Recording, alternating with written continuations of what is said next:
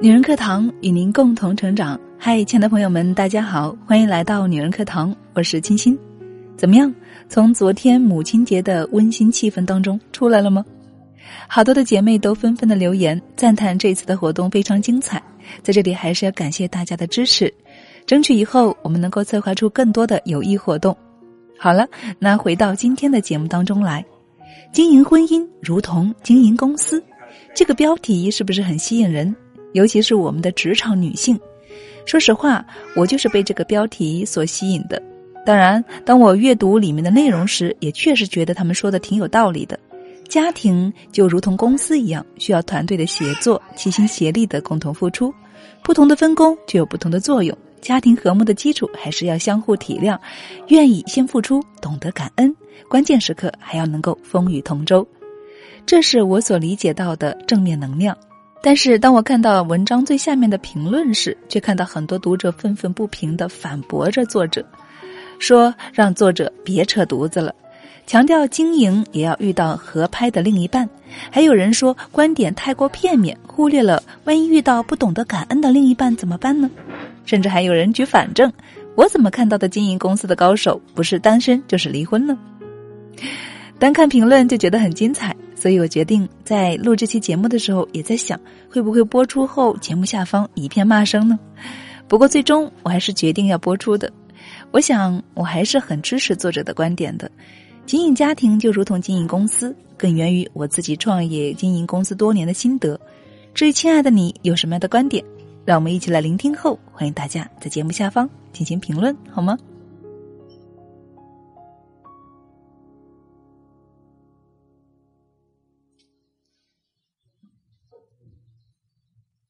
幸福的女人，大都是经营公司的高手。作者何麦子。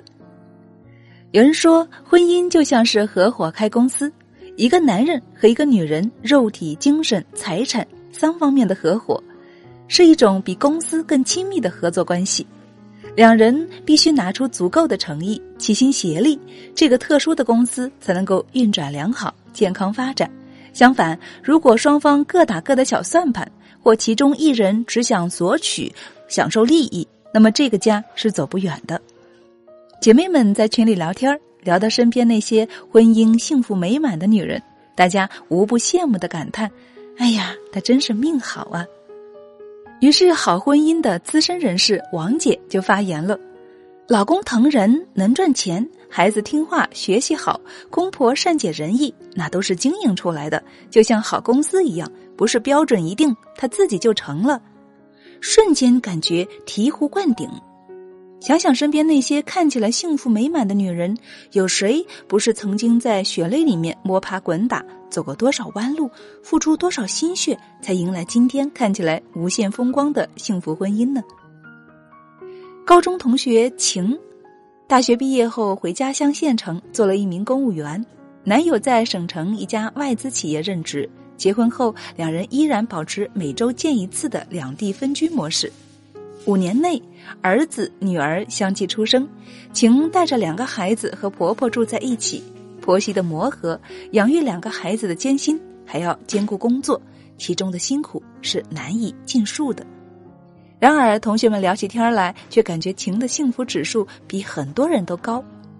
晴在线和我们聊天的时间并不多，几乎没有听到她抱怨过婆婆、老公，没有喊过辛苦，也没有嫌弃过孩子们的淘气。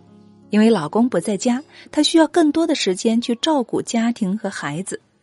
在我们吐槽大会的时候，她默默的用时间来陪伴孩子，和婆婆聊天交流育儿想法。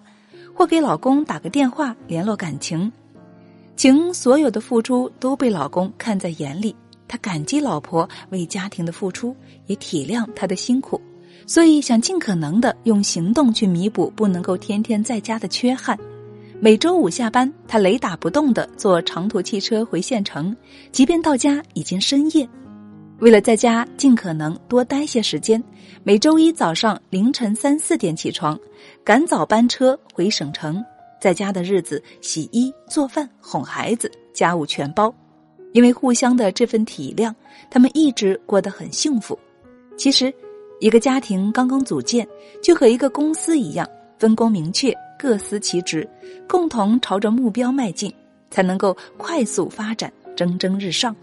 如果后勤羡慕销售工作时间自由，心理不平衡，总想着迟到早退；销售认为后勤工作轻松还不创造效益，提要求时颐指气使，那么公司肯定无法发展下去了。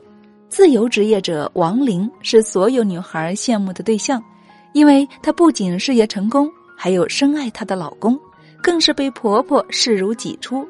每天看她在朋友圈晒婆婆给她送过来的包子、饺子、腌菜等各色好吃，姐妹们口水都要流出来了。小姑子更是动不动就送她礼物，一出手就是大牌的包包。面对各种羡慕、嫉妒、恨，她都是风轻云淡的笑笑。然而，作为多年的老相识，我知道得到今天的这一切，她曾经有过怎样的付出。新婚不久，老公提出创业。王玲选择支持，然而这条路远比他们想象的更为艰难。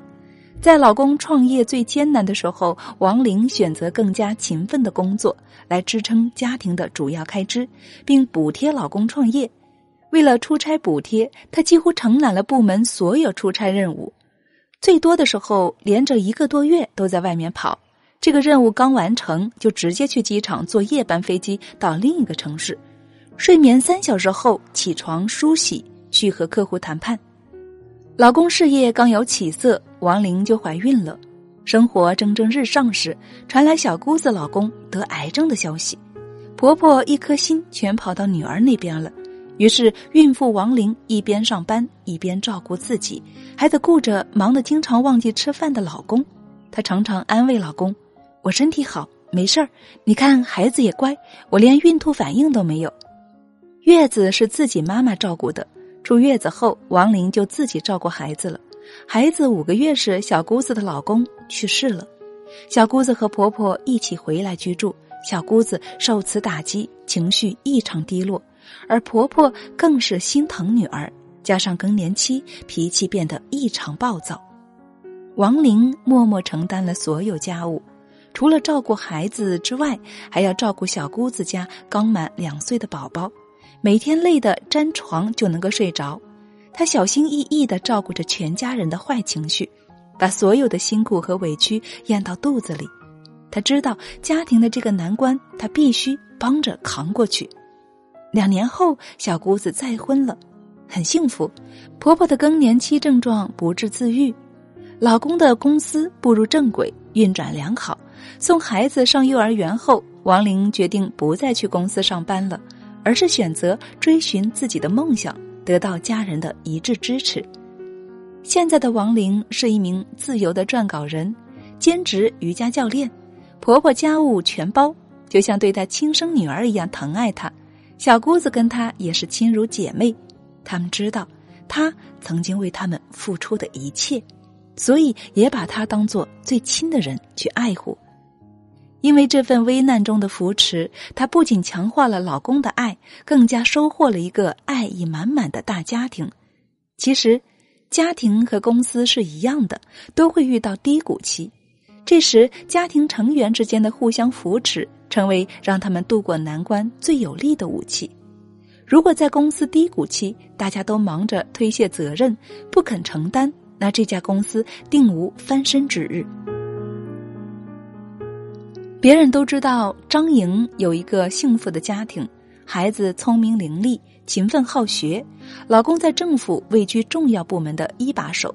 更重要的是，事业有成的老公平时在家不仅接送孩子、辅导功课，还拖地、洗碗，家务样样在行。在别人羡慕张莹的时候，她总是告诉别人：“好老公不是天生的，是培养出来的。”结婚前，张莹就和老公有过深入的沟通，明确表示自己不会因为家庭和孩子放弃个人追求，也希望老公能够分担家务，共同照顾孩子。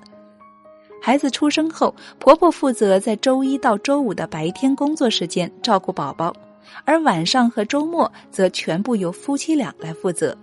一方面是顾及婆婆年纪大需要休息，另一方面也是希望老公能够快速的进入父亲的角色。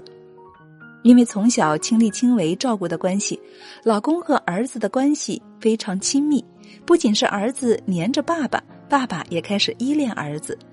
出差时每天都要和儿子打电话，哪怕是小时候只能够听他含糊不清的咿咿呀呀。孩子长大一点后，爸爸就在电话里讲睡前故事，远程的哄娃睡觉。随着职位上升，张颖老公可给予家庭的时间也难免变少，但他一直都是尽量的推掉不必要的应酬，回家陪老婆和孩子。只要时间允许，都亲自去接送孩子上学。家务方面也一直在帮老婆力所能及的分担。他常说：“工作太严肃了，我喜欢家里轻松的氛围。和你们在一起就是休息，做点家务就当锻炼身体了。”而张银呢，这么多年在照顾家庭之余，工作一点都没有落下，考取了注册会计师，荣升为单位的财务总监。因为这份互相成全。他们都成为了更好的自己，并共同营造了一个充满爱和自由、积极向上的家庭。孩子视父母为榜样，毫无疑问的变成了一个爱学习、懂事、体贴、有梦想的少年。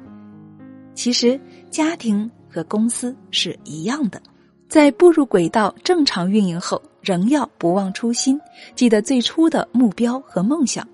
如果一个公司取得小小进步后，为了追求短期效益而偏离最初的目标，也必定不会获得长远的发展。